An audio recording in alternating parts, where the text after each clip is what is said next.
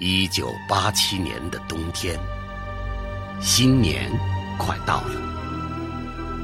这一天，从山东农村来的军嫂贺英奇，带着年仅四岁的女儿小茶花，坐在开往昆仑山巅不动泉兵站的卡车上，心急如焚。他怎么也没有想到，在高原恢宏美丽的外表背后。等待着他的却是残酷而严峻的现实。此时，小茶花昏昏沉沉的睡在妈妈的怀里，双唇干裂，小脸蜡黄。几天几夜的路程，使孩子像变了个人，只是嘴里不停的喊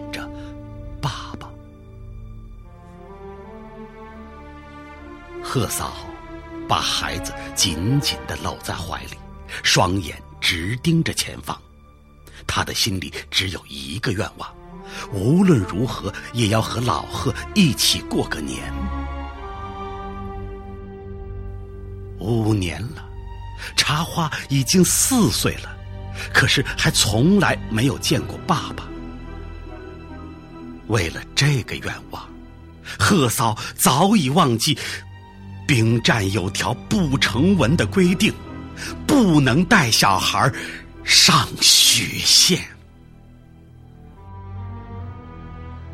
汽车向着兵站驶去，一程又一程，终于到达了目的地。然而，小茶花已经停止了呼吸。贺嫂抱着的。是女儿微温的尸体。悲剧已经在路上发生了。整个兵站的人都被惊呆了，大家围着这辆汽车脱帽，默默肃立着。贺嫂抱着小插花，坐在驾驶室里一动。也不动。此时的老贺却不在兵站，他还在百里以外的哨卡执行任务。妻子到站和发生的悲剧，他自然一概不知。天黑后。战士们实在不忍心再这样让贺嫂抱着小茶花坐在冰冷的驾驶室里，便劝她进站歇歇。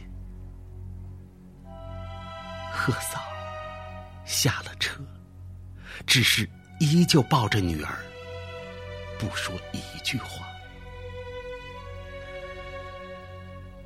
不动泉兵站的元旦之夜。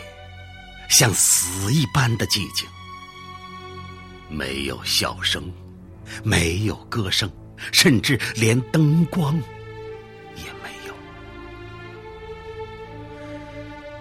警卫班长心疼嫂子，对他说：“嫂子，你太累了，让我抱抱咱们的小茶花吧。”说完，从贺嫂手里接过了孩子。看着班长这么做，所有的战士都跑过来排队等候，抱小茶花。就这样，你抱半小时，他抱十分钟，一直到天亮，又到天黑，整整两天两夜呀。小茶花的小身体在不动泉兵站指战员的手里传递着，直至老贺执勤回来，地上才爆发出雷吼一般的哭声。